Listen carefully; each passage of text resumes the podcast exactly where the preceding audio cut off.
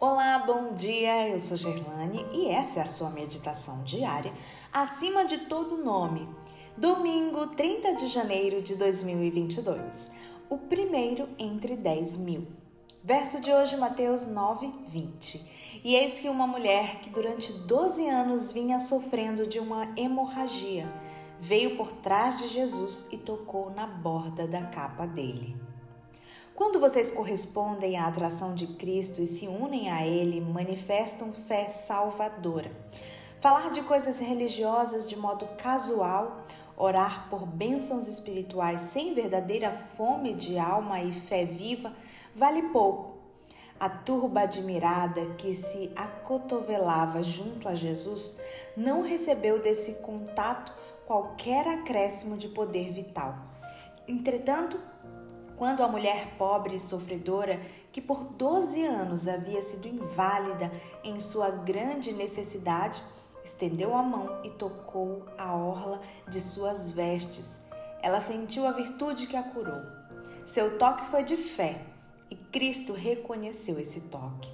A fé que consegue nos colocar em contato vital com Cristo exprime, de nossa parte, preferência suprema, confiança perfeita e consagração plena. Essa fé opera por amor e purifica a alma.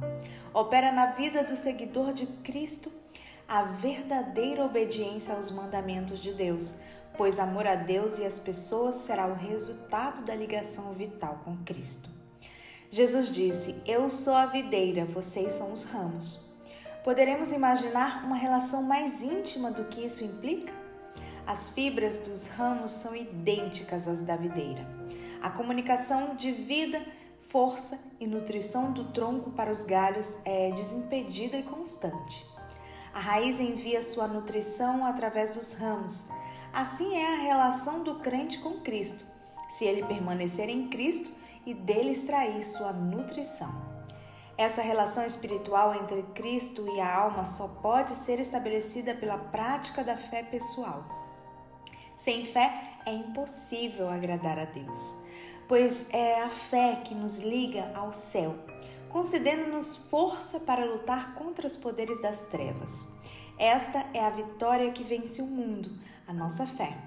Nossa alma se torna forte e em poder espiritual, pois respiramos a atmosfera do céu e reconhecemos que Deus está à nossa direita para que não desanimemos.